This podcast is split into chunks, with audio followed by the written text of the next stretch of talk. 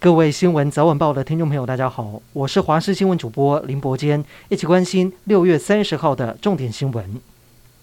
小马可是在菲律宾总统大选当中赢得百分之六十的选票，成功入主总统府。马可仕家族正式回归。今天，小马可是在菲律宾国家博物馆举行就职典礼。但小马可仕上任之后，立刻要面对国内通货膨胀、农产品走私以及能源短缺等问题。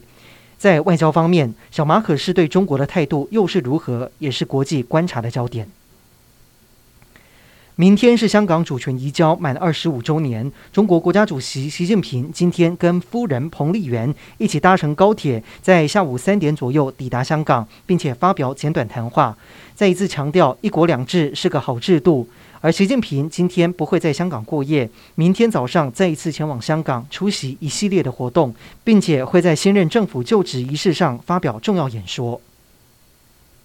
台湾采购的五十点四万剂 Novavax 疫苗在今天运抵台湾，将提供给十八岁以上的成年人基础剂和追加剂的施打。Novavax 属于次蛋白疫苗，副作用比较轻微，外界也关心是否能给十二到十七岁的青少年施打。指挥中心医疗应变组副组长罗一军表示，已经跟 Novavax 厂商表示，将相关资料送交给食药署授权。至于今天的本土确诊比前一天稍微下降，新增三万多例，但是死亡还是增加了一百一十八例，儿童多系统炎症症候群也有八例。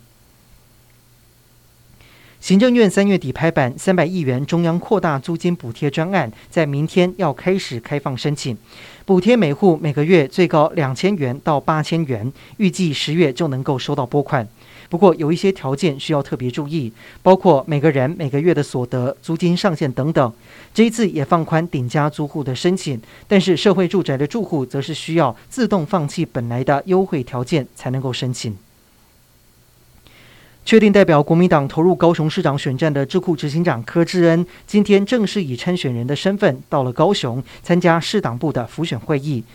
面对陈其迈市长表示远来是客，柯志恩则是回应陈市长也不是土生土长。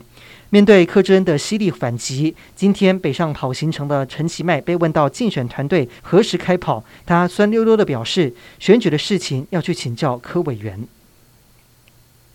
国民党在昨天宣布征召农田水利署苗栗管理处前处长谢福弘选苗栗县长，这让积极争取征召的议长钟东锦大失所望。隔天出席活动的时候，他也跟党内的同志说可以零互动，在台上跟县长徐耀昌站在一起，也宛如陌生人；台下两个人更是分两边坐。而徐耀昌被问到征召的事情时，他说他怕多说多错，干脆不说。而原本党中央属意要提名的立委徐志荣，只说会支持党的决定；而被征召的谢福洪则是强调，为了国民党，他才披挂上阵，他也会拜访钟东锦，寻求他的理解以及支持。